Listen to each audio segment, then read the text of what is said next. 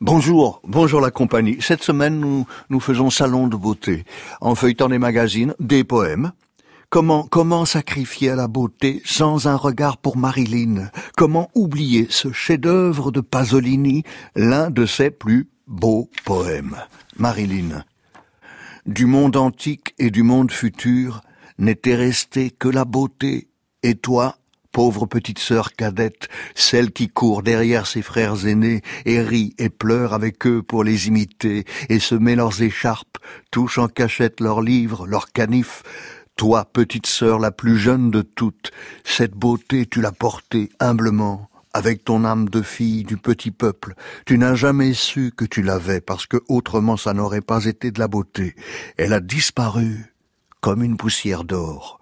Le monde t'en a donné conscience, ainsi ta beauté est devenue sienne. Du stupide monde antique et du féroce monde futur était restée une beauté qui n'avait pas honte de faire allusion au petit sein de la petite sœur, au petit ventre si aisément dénudé, et c'est pourquoi c'était de la beauté celle-là même qu'ont les douces mendiantes noires, les gitanes, les filles de commerçants qui gagnent les concours de beauté à Miami ou à Rome.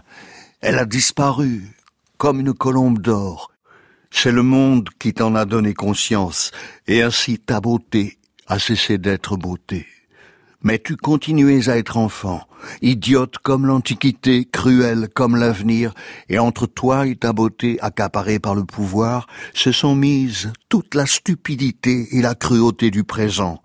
Tu l'emportais comme un sourire entre les larmes, impudique par passivité, indécente par obéissance. L'obéissance exige bien des larmes qu'on ravale, et de se donner aux autres regards trop gais qui demandent leur pitié.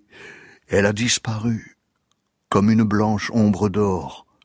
Ta beauté, survivante du monde antique, exigée par le monde futur, accaparée par le monde présent, devint ainsi un mal. Maintenant les grands frères se tournent enfin, arrêtent un instant leur maudit jeu, sortent de leur inexorable distraction et se demandent Se peut-il que Marilyn, la petite Marilyn, nous ait indiqué la voie? Maintenant c'est toi, la première toi la plus petite des sœurs, celle qui ne compte pour rien, pauvre petite, avec son sourire. C'est toi la première, au-delà des portes du monde, abandonnée à son destin de mort.